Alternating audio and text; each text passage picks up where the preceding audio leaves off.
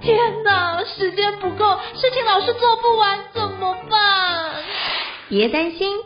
就让高校人生商学院每周陪你充充电，找到方法不抱怨。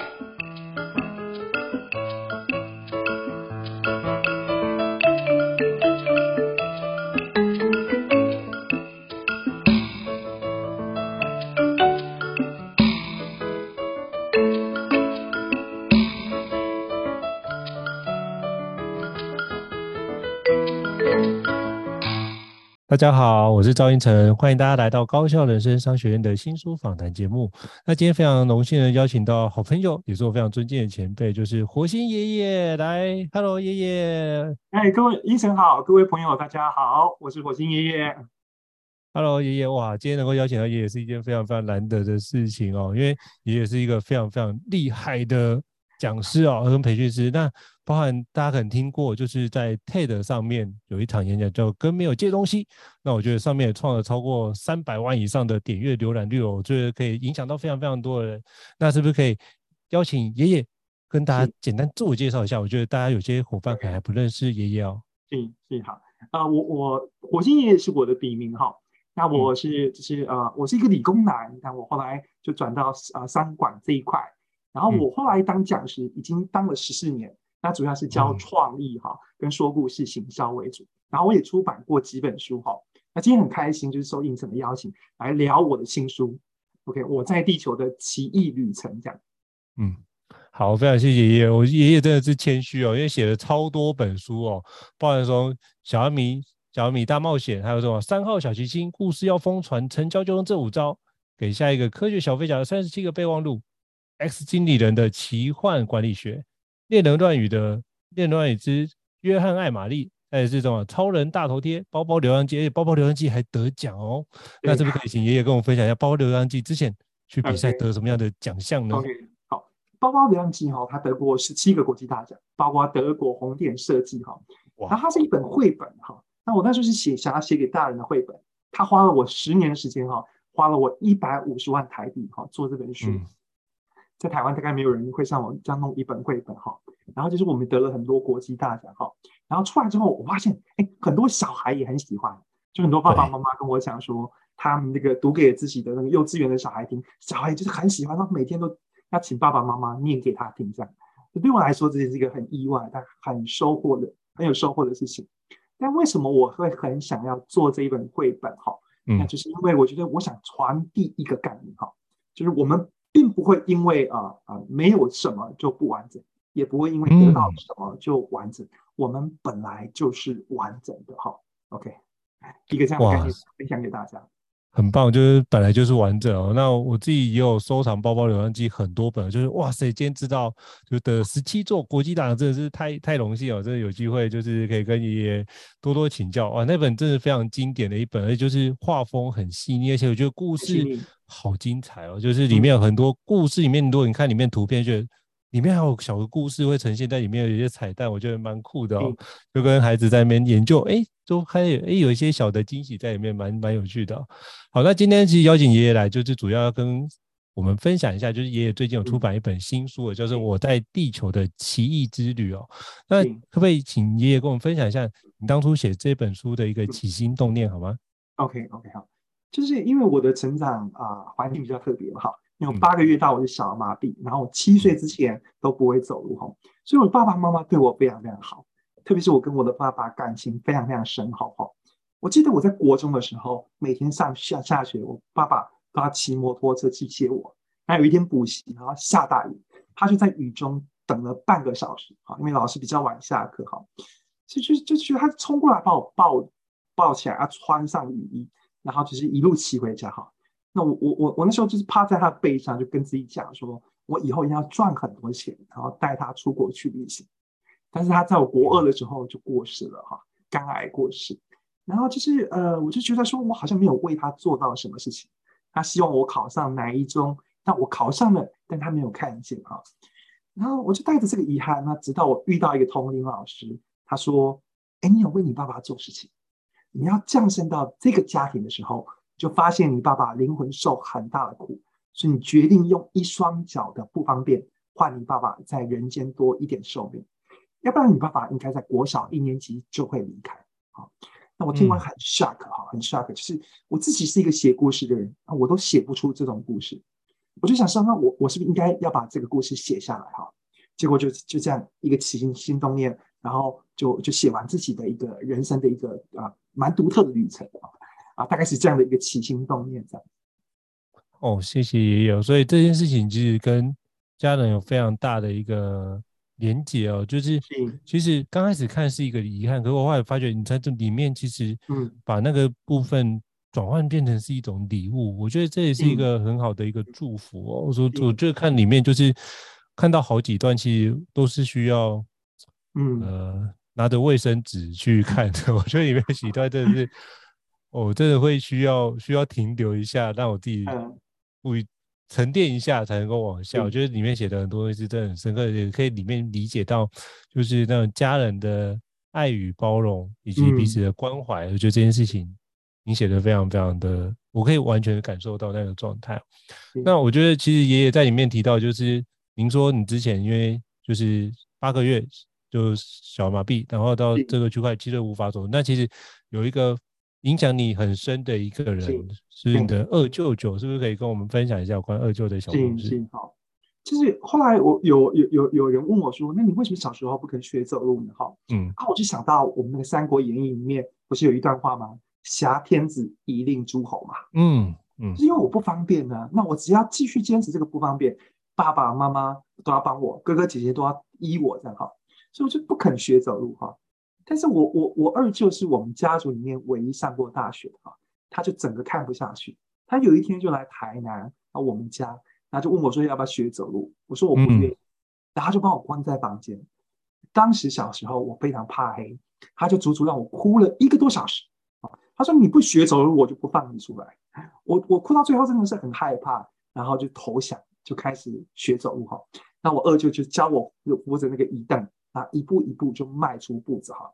我是因为这样子开始学走路哈，所以我后来回想说，如果不是我二舅那么坚持哈，表面表面上你觉得他好好严格哦，怎么这么的对、嗯、对外甥这样的哈？但如果不是他这样子哈，那那这这个孩子不知道什么时候才会迈开他的第一步。那等到我开始学走路之后，我就发现，哎，我好像可以走远一点到，到啊隔壁的干妈店文具店去买我需要的东西。那我就有一个比喻，就是说我跨出舒适圈，然后找到甜甜圈。好，然后这个就是啊，变成我人生一个重要的基调，就是其实你明白，就是每次跨越啊，那个跨越都会带一个新的礼物给你。好，所以我对于跨越我其实不会害怕，虽然我不太方便，但我觉得背后那个礼物就是。常常会吸引着我，我很好奇，那它会是什么？所以我觉得我二舅是开启我一个，就是就是跨越的一个很重要的一个一个路标，这样。好，所以基本上我觉得很特别的一个情况，嗯、就是我因为您里面有提到二舅，就是我觉得二舅是一个非常有智慧的人，是是是，对，他可以他知道这件事情是你可能会仰赖这个区块，他也会担心是，我觉得他很想的比较远。他担心，如果未来你也仰赖这件事情，会不会反而用这件事情造成自己更大的局限？所以宁可在这时候先让你可以破除这样的一个局限之后，你就学习到哦，原来这件事情我可以跨出舒适圈，我就会得到甜甜圈。那这件事情未来你就会用不一样的行为方式或不一样的思维去迈进。我那时候看完就觉得，哇塞，这二舅真的是 超有智慧的一个。真的，真的，我我现在就是每年都会去看他。然后我自己有煮咖啡嘛，我就帮他从英国买了一个很棒咖啡壶，然后去高雄就教他跟我二舅嘛，然后他们就是就是会煮那种很棒的那个意式咖啡，这种开心的不得了，就是两个就是七十快七十岁的的的那个长辈哈，然后就能够煮出很棒的意式咖啡，我就觉得说呃，然后我二舅说，哎，不行，你这个东西多少钱？我要给你，我我说比起你给我的东西，这个真的是是真的是一一一根小指头都算不上这样，嗯，很棒的。我觉得这是一个很棒的缘分，因为其实我觉得这件事情就是里面有很多很深层的，包含彼此的关怀、彼此的信任，然后以及对于当时候的你那份相信。我觉得那份相信是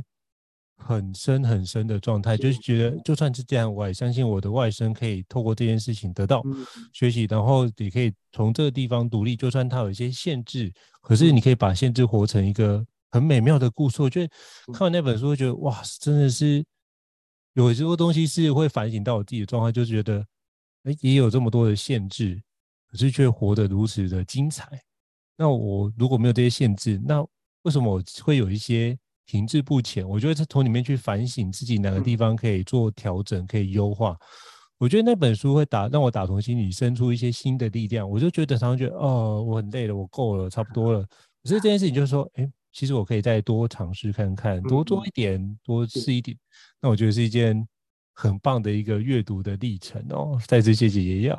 那我想请教爷爷，就是在过程当中啊，你写这本就是基本上是你的生命故事书，嗯、但写的时候，你印象最深刻的一件事情是什么？可以邀请跟我们分享一下。OK OK 好，就是我觉得我妈妈那个段落是我一直犹豫我要不要真实写出来哈。我妈妈在我呃父亲呃过世之后，她就开始交男朋友，然后是有儿之福嘛哈。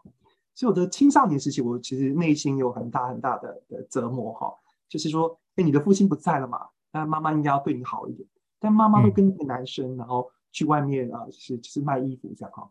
然后你你就是呃，你你在天平上，你永远会输给那个人，那你就会觉得很难过哈，很很难过。然后就又被越，然后我我在想，我要不要写这一段？我也问我哥哥姐姐说，如果我把妈妈这一段故事写下来，你们会不会介意哈？OK，他们说就是这这就是我们发生过的事情哈。这是一个，然后另外一个就是呃，我小时候。啊，妈妈她对我真的非常好哈，但是她是一个情绪很强烈的人哈，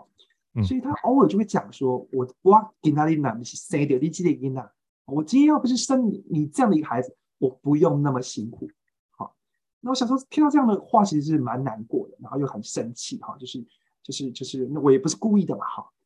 但但但我们现在都明白那是气话，但我当时不明白，我都会觉得我好像是别人的负担。但但我但我所以我就一直想，我不要成为别人的负担。我记得我以前住在内湖的时候，家里是四楼，没有电梯。我去超市买两大袋的的的东东西，我是一个台阶一个台阶这样爬上去的哈。我就是宁可把自己辛苦，也不愿意去求人哈。然后所以我就后来变得很独立。那等到我在写这一段的时候，我突然惊讶的发现，啊，重点是我不是我妈妈讲了什么，重点是我把那些变成了什么。好，他讲的那些话让我很难过，嗯、但是我后来明白，哎，那也是一种教导，哎，了解吗？因为他讲的这些，我把它变成，我今天变成一个很独立，我到全世界各地都可以一个人，我去大陆上课都不用找助教，哎，这种独立是一个很棒的能力耶。好，我突然就明白，哦，哇，就是转换视角，我们就可以跟放下。我我就明白，也许妈妈就是以她那个呃状态，她没有读过什么书，她只能做的就是这样。这已经是她最好的版本了啊！你不要再去要求他给你更适合你的版本，你就拿那个版本，然后想办法自己去转化。好，那那那那我这是我写这本书的时候，我才惊讶的发现到。所以我在写这本书，我觉得对我自己最大的收获就是说，哎，我明白我们过去是可以重新改写的。嗯，再换个角度，那过去就会变得一个新的样子啊。然后我觉得我们人其实不是活在现实当中，我们是活在自己编的故事当中啊。所以我就明白，那我可以换一个故事嘛？我不要活在那个我好像没有为我爸爸做什么事的遗憾。我换一个故事哦，原来我有用我的双脚去换爸爸在人间多一点时间。好，所以啊，所以我就觉得说，那背景故事换掉之后，我们人就有继续前进的动力跟跟能量哈。那我就觉得哇，我也很想透过这本书啊，把我体验到的，然后也分享给读者这样子。我觉得这真的是印象深。我那时候看的时候也非常印象深刻，就哇，真的是转换，真的是发生在生活上的一个历程，然后把它书写出来。其实我觉得那需要很大的一份勇气跟一份，我觉得就您刚刚所提到有跟兄弟姐妹讨论过这件事，我觉得那也是你会担心说，哎，通常中国人的观念是家丑不要外扬。那这样写这样到底好不好？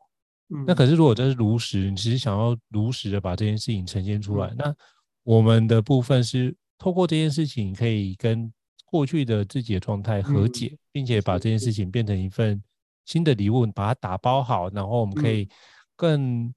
无悔的，或是更自在的，可以往前进。嗯、我觉得你抱持这样的心态，所以它里面可以感受到这样的一个状态，所以我刚刚才会去请教您这件事情，因为我觉得这个部分是很难的。我觉得如何把自己过去可以打包，因为过去已经发生了，也无法改变。那。你如果去解释过去这件事，就像爷爷所说的，嗯，我们活在自己编的故事当中，那这些故事是美好或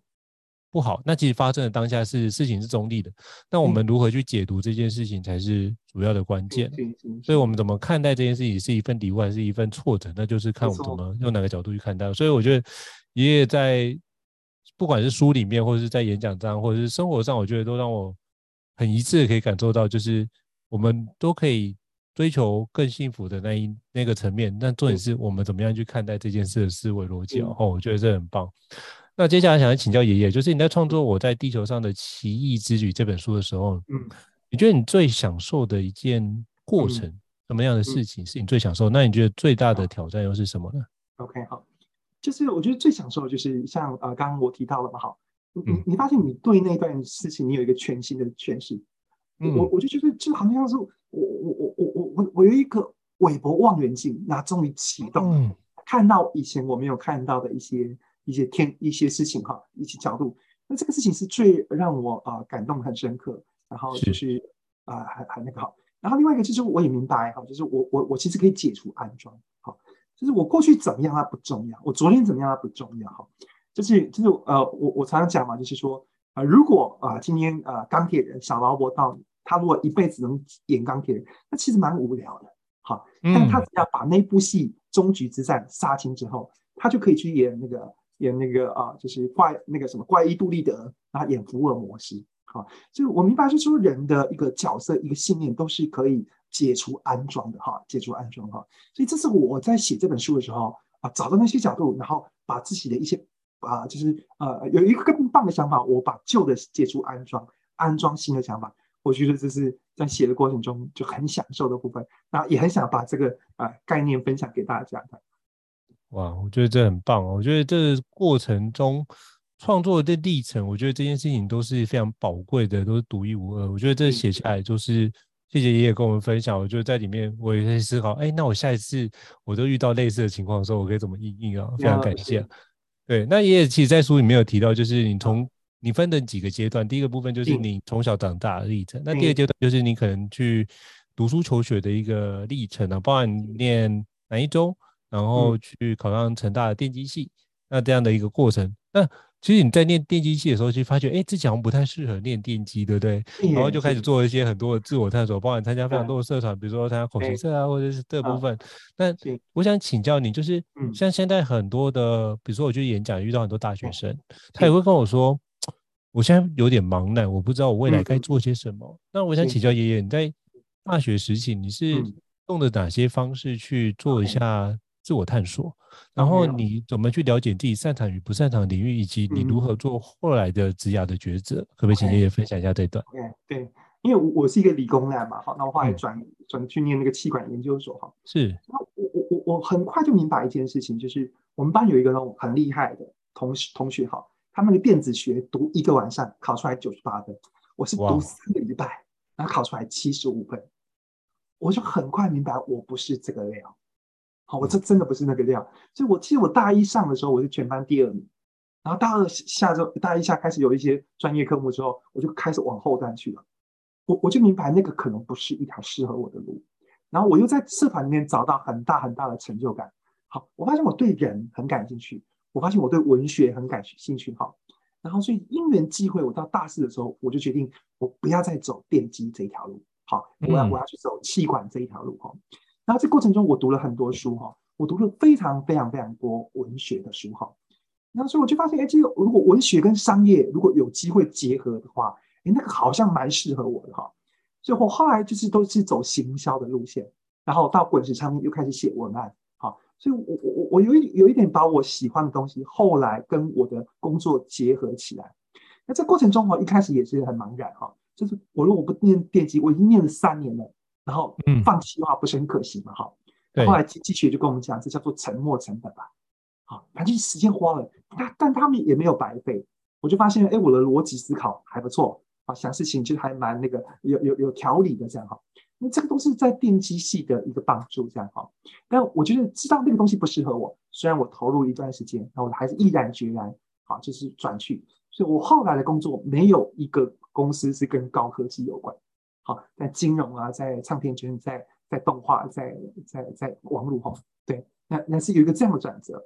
那因为我我我后来才明白，就是说有有一句话讲说，进化等于突变加选择嘛，哈，好，所以当一个年轻人他在呃茫然的时候，他要想办法让自己有很多突变的机会。就我不知道什么适合我，而那件适合我的东西也不会突然从天上掉下来，那我就多方去尝试。好，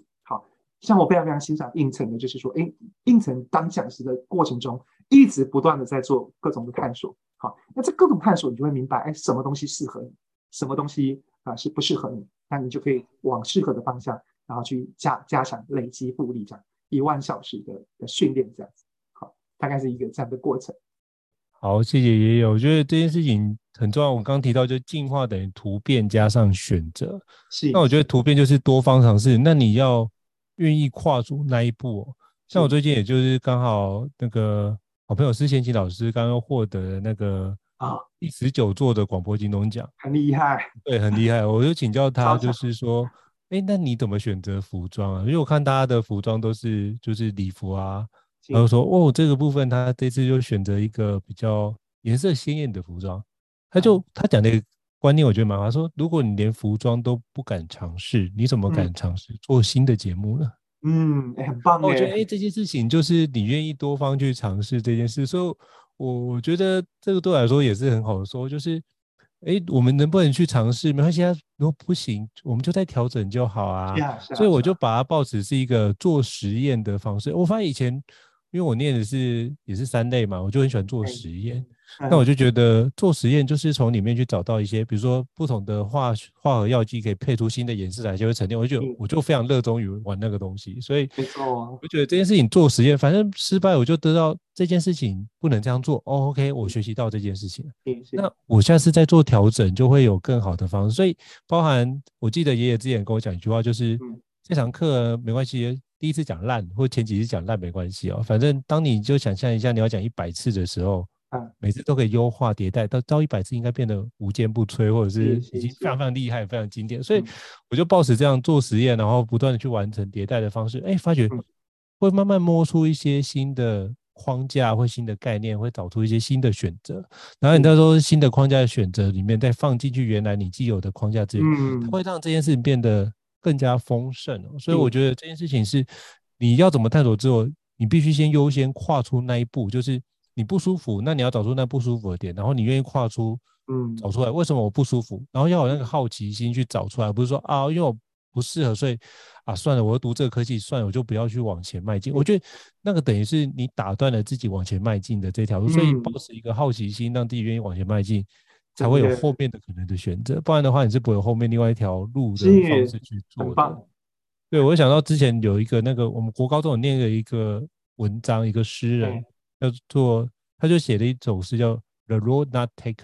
就是我没有选择那条路。哎，我觉得那首诗以前念呢都没有感觉，可是我觉得到现在这个年纪来念这首诗，觉得对我当初如果我选择另外一条路会是什么样子？行行行。那我觉得这件事情就会用不同的角度去看待这件事。没错。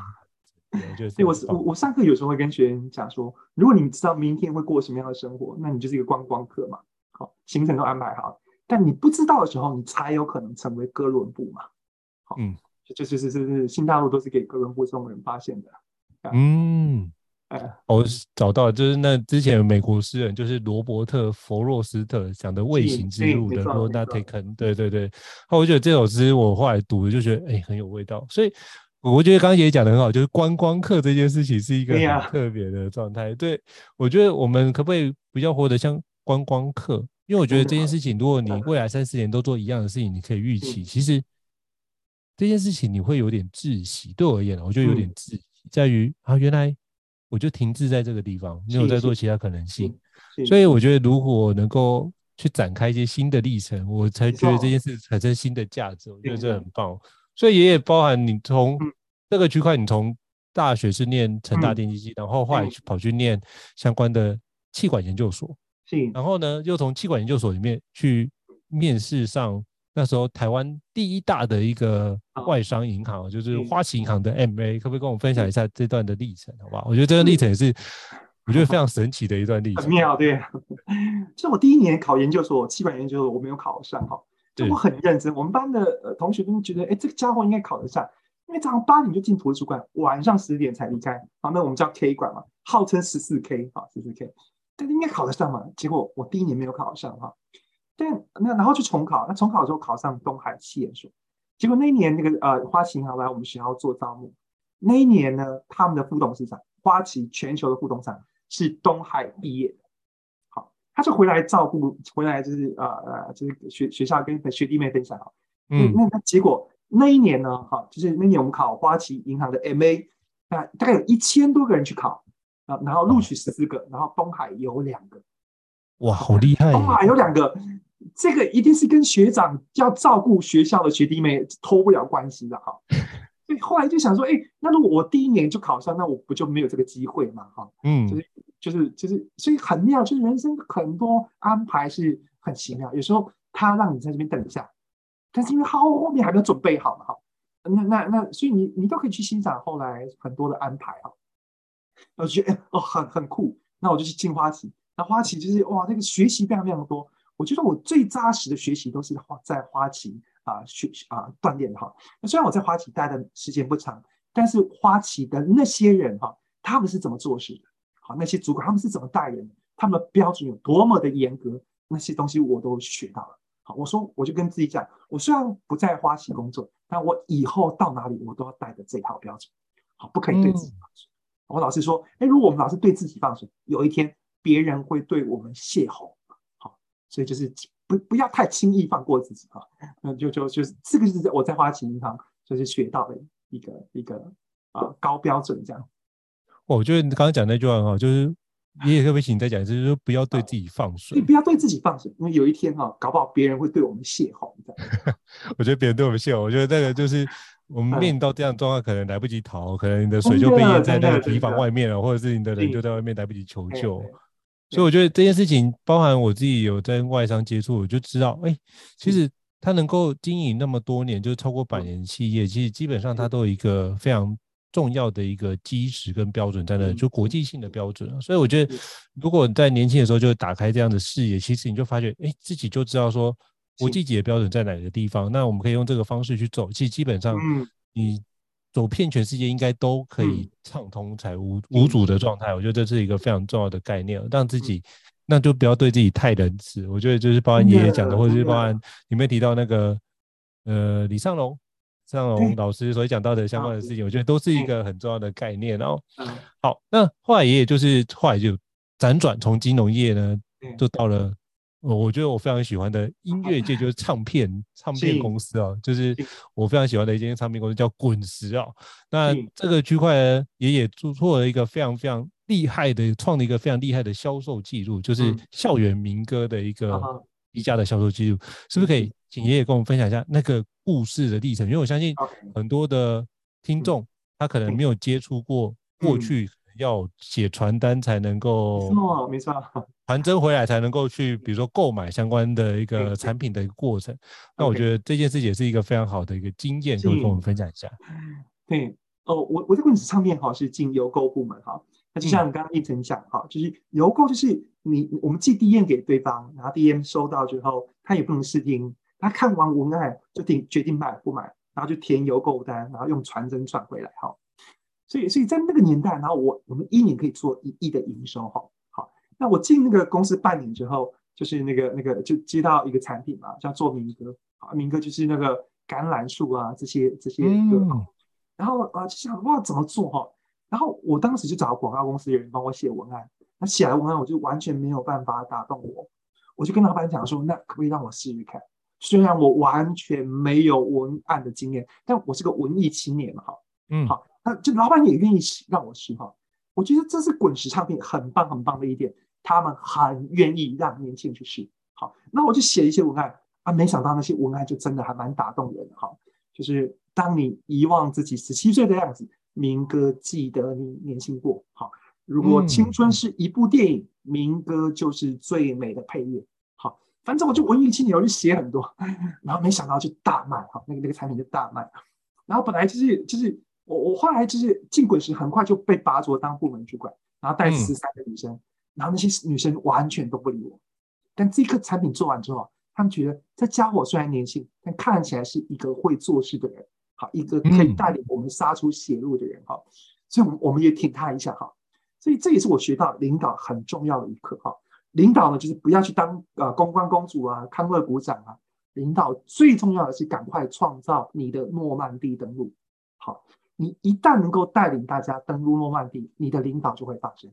啊，不然就是就是啊，其实也不会发生哈。所以，我觉得我在滚石唱片就是在行销方面，然后在带人部分，然后在领导部分啊。然后在在企划部分都有很多很棒的学习，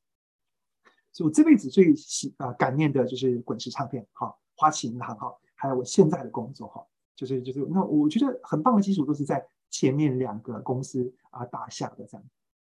哦，我觉得很棒哦，因为其实我也恭逢其盛，我们家有。之前我购买到，就爷爷讲的校园民歌这段，就应成那个应该是你妈妈买的吧？应该是赵妈妈。我爸买的，我爸买的，我爸买的。对对对对，因为他就是很喜欢。我记得我从小就是经常，爸爸会放那个奥斯卡以前的那个配乐，对对对对。比如说《乱世佳人》啊，或者是像《教父》那那段，我就其实很多印象很深刻。然后校园民歌那时候都会在电视上面打广告嘛，就是三台都会打广告，就觉得哎，这次他就。有天购，然后我们家有个 CD 啊，对对对对，他就说，哎，这件事情他就来就开始听听听，然后我们家隔壁又是唱片行，你知道吗？也住菜市场旁边，所以我我常常就觉得，哎，我很多歌我都可以，像我现在听到很多广播的歌曲，比如说比较早期的，比如说大概是八年代九年代，嗯，我可以精准讲出来它是哪一张唱片的哪一个歌手，然后哪一首歌，然后我家人会吓到，就想说，好想，怎么会是？这不该是年代的歌曲，为什么你会记得这件事情？没有说，因为从小那个唱片行的关系跟放这些关系，我觉得都有影响到我对这件事的理解。所以超酷的。包含那时候有机会，就是因为呃某个课程有机会遇到陶小新老师，我觉得哇，那就很兴奋。对对对对，我觉得那是一个非常特别的一个历程。所以谢谢爷爷，我觉得 感谢你让我丰盛我的青春 岁月，我觉得也很棒。对，那后来爷爷这个做完之后，后来就成为职业讲师嘛。他职业讲师之后，现在做了十几年。那就是有一年，就是爷爷到 TED 里面去分享哦。那其实 TED 那边那时候有个 Open Mic，对那后来是选，就是要先经过就是第一次的一个评选的过程，然后通过之后才会上 TED 的在台北的一个讲台啊。所以请爷爷分享一下这一段，我觉得这段也非常精彩。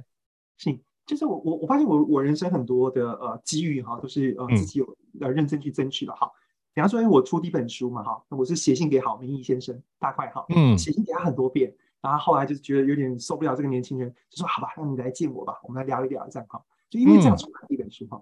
那、嗯、后来就是我的以前滚石的主管跟我讲说，他觉得我的生命故事还蛮特别，应该可以鼓励到一些年轻人。嗯、他说你要不去 TED 试试看？那刚好那时候 TED 办那个 Open Mic。那我记得我我我就先我三三阶段啊初选哈，先呃 paper，然后就是现场哈，现场我记得那天有十二个人哈，那他只选了大概啊、四个吧，四个哎四四五个哈，那那我就其刚好其中一个哈，然后本来就想说哎那是分享啊、我在上课的时候一个跟没有这些东西这个创意手法，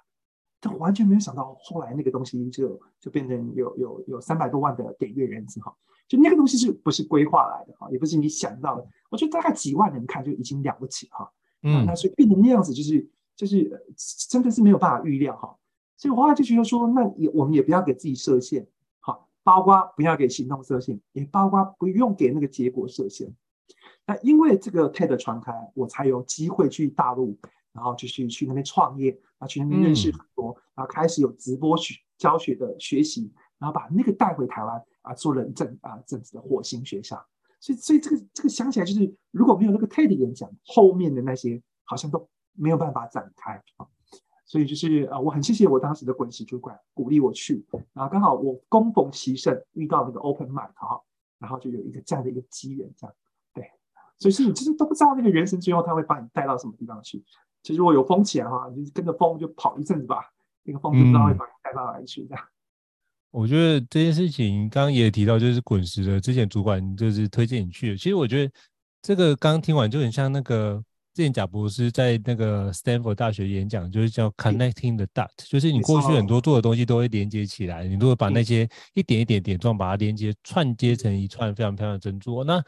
其实我觉得爷爷你这个区块其实。不只是参加那个 Open Mind，其实你更追溯之前，是因为你在滚石的主管跟你分享，所以那一定是你在滚石做出很好的成绩，然后在里面，而且跟什么所有的伙伴都保持良好的互动。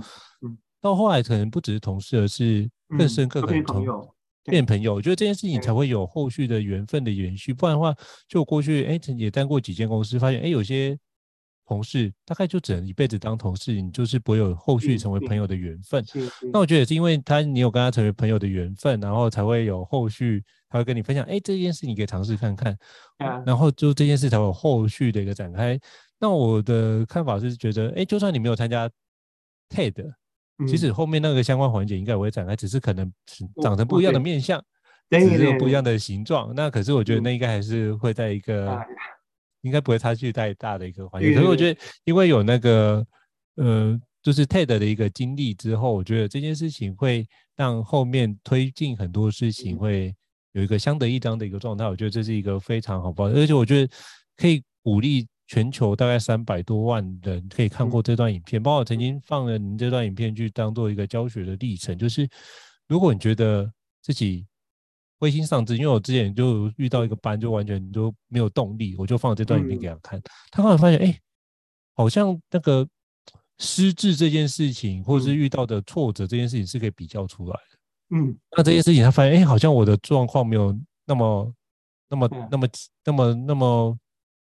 需要那么严峻。他会觉得，哎、欸，我可以尝试看看。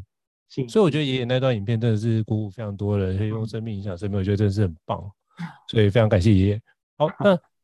再我想请教爷爷，就是那这本书啊，就是我在地球的奇异之旅。那那通常我们刚刚讲的蛮多的层面啊，那想请教您，就是读者会怎么样读您这本书会比较比较好的方向或构面，你会怎么建议？OK OK 好，就是我我在写这本书的时候，我觉得几个点哈，第一个，我觉得这些故事也独蛮独特哈，所以我觉得读者都把它当做故事书来读哈，也是蛮好读哈。然后我在这故故事当中，我有很多的自己的新的诠释跟看见哈，所以你把它当做一种就是啊人生的开箱文，好，因为我觉得我们人其实经历的历程都差不多哈，然后就说哎，那有一天我我现在遇到的，搞不好有一天你也会遇到哈，对，遇到的时候你就不用再从零开始，你可以从百比方说百分之五十开始，好，从从零点五开始哈，所以我我会大量的去看很多呃人的传记，好，各式各样的人的传记。因为我我觉得我我把那些东西当做就是当做人生开箱文，就下次我遇到的状况，我就不用再重新遭遇那些辛苦哈。就我觉得也可以从这个角度来来看哈。另外一个就是说，你把它当做一个那种就是呃观光旅程的，就是那种什么，我们我们要去布拉格玩，都要买一个布拉格指南嘛。啊，你把它当做一个就是说这样的话，那就哎你你你几岁的时候你可以做什么事情？几岁的时候可以可以可以做什么事情哈？然后是怎么玩哈？那我我比较觉得说，人生是一个迪士尼乐园。好，那我注意到有很多人会跟你讲啊，躺平啊，哎，在这个地方很不错啊，啊，但是就是呃呃，我不是对那个什么旋转木马有意见，啊，旋转咖啡杯有意见，我我有意见是说，迪士尼乐园里面好玩的东西还这么多，好，这就其实不是只有旋转咖啡杯嘛，所以我们就不用单立在旋转咖啡杯这这这件事情上面哈，所以我我这本书最后有提炼出八个字。就是想要啊、呃、分享给读者，就是嗯，与人为善。啊，就像刚刚应成讲的哈，就是我因为我跟我滚石那个主管好维持一个很好的关系哈，那最重要的是尽兴体验，好，就是好好的去玩这样子哈，把自己的人生玩出一个很棒的故事这样，反正最后我们那些名望财富也带不走，能够留下来的就只有故事而已，嗯。好，非常谢谢爷爷分享，就是从人生开箱文跟观光旅程去着手，那这也是不同面向可以比较轻松看待这本书。那最后你也就跟我们分享一个非常重要的八个字，就是与人为善，尽兴体验这个环节。我觉得，哎，这件事情你在身上做的非常淋漓尽致的诠释啊。那最后我想要请教爷爷，就是那就我真的觉得爷爷的分享真的超级精彩。啊那不知道有没有机会，就是可以请爷爷跟我们分享一下，在哪个地方可以了解到您的课程呢？或者是你新书有没有什么样的发表或者分享会的相关资讯，可以跟我们分享一下，好不好？对，我我我在那个十月三十号在台中哈，礼拜天下午两点半在台中会办一个新书分享会哈。那详细的资讯大家可以到我的粉丝团“火星爷爷的故事星球”好，只要在脸书打“火星爷爷”就可以跳出来哈。那现在好像还剩最后的二十几个名额啊，总共有一百多个名额，还剩最后二十几个哈。然后如果大家对于课程有兴趣，那我们有个火星学校啊，火星学校哈，那我我们可能应该最近会开始来做说故事行销的这门课，好，大家也可以去关注一下火星学校，以及脸书上搜寻火星爷爷这样。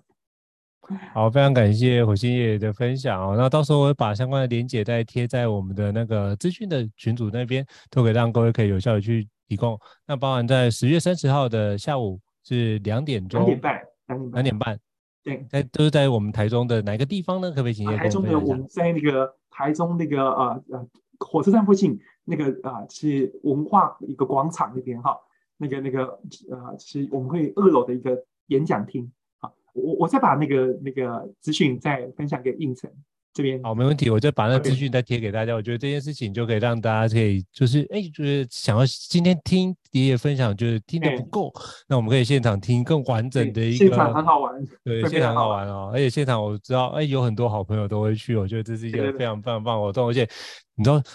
经过两年多疫情啊，现在能够有线下实体分享会，是一个非常难得的机会，请大家好好的把握住。哎。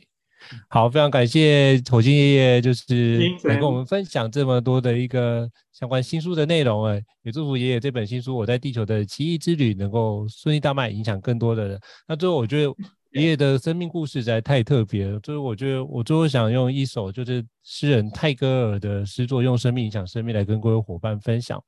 它里面讲一段话，就是把自己活成一道光，因为你不知道谁会借着你的光走出了黑暗。所以，请保持心中的善良，因为你不知道谁会借着你的善良走出了绝望。请保持你心中的信仰，因为你不知道谁会借着你的信仰走出了迷茫。请相信你自己的力量，因为你不知道谁会因为相信你开始相信你自己。愿我们每个人都能活成一束光。这么的所有的美好，所以这是泰戈尔非常经典的一段话，所以用这段话也送给爷爷，送给所有的听众。那如果对我们高校人生商学院觉得这个部分节目还不错的话，欢迎在平台上面给我们五星按赞哦。那也欢迎如果有任何想要听的主题、想要听的书，也欢迎留言，让我们知道，我们会尽力来跟各位伙伴分享，好吗？那这次再次感谢火星爷爷的莅临，非常感谢爷爷，谢谢大家，好，谢谢大家，那我们下次见喽，拜拜。高校人生商学院，掌握人生选择权。